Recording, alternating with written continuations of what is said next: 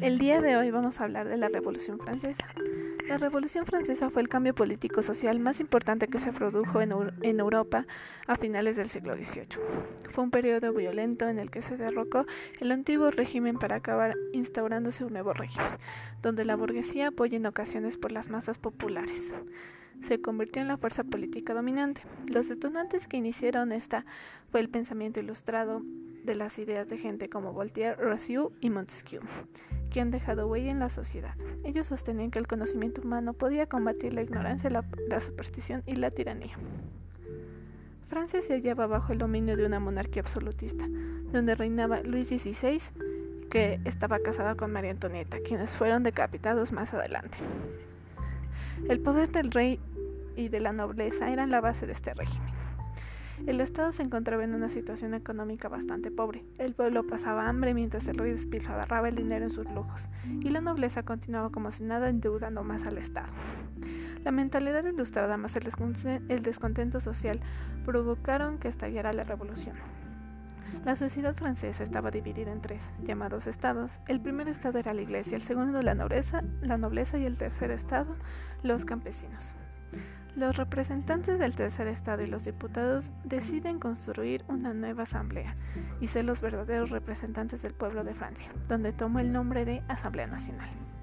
El 14 de julio, el pueblo de París respaldó en las calles a sus representantes y ante el temor de las tropas reales asaltaron la nobleza.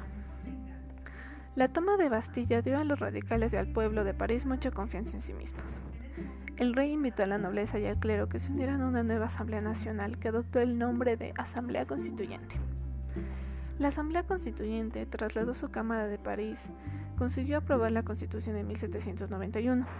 Francia funcionaría como una, como una monarquía constitucional y la Constitución establece que la soberanía reside en la nación y ya no en el rey.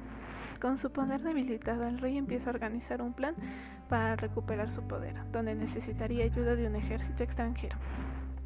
El nuevo parlamento elegido, compuesto fundamentalmente por los jacobinos con Robespierre y los girondinos de corte más moderados, deciden abolir la monarquía y proclamar la república. En 1793 y 1794, una especie de dictadura jacobina evoluciona en un régimen terrorista. Entre 10.000 y 40.000 personas fueron guillotinadas ante acusaciones de actividades contrarrevolucionarias. Mientras tanto, la guerra en la frontera, un joven general estaba comenzando a ganar algunas batallas para la República. Se llamaba Napoleón Bonaparte pero en el interior una rebelión que llegó a convertirse en una verdadera guerra civil, donde se enfrentó a los partidarios de la Revolución Francesa y a los contrarrevolucionarios. Aumentó el número de ejecuciones, lo que se conoció como el Gran Terror. Con la queda de Robespierre acabó el terror, pero no la revolución. Finalmente, en un intento de moderación en 1795, se promulgó la nueva Constitución del año 3, que había elaborado y aprobado la Convención y en esencia volvía a los principios de la Constitución monárquica de 1791. Napoleón Bonaparte, retornando de su, campaña en Egipto, encontró la motivación para dar un golpe de Estado en 1799.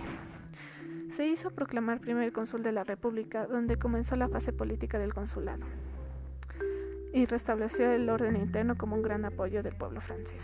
La economía volvió a crecer. En 1804 vuelve a dar otro golpe de timón mediante un plebiscito, plebiscito y Napoleón se proclama emperador. Gracias. Emilia Luna, segundo de.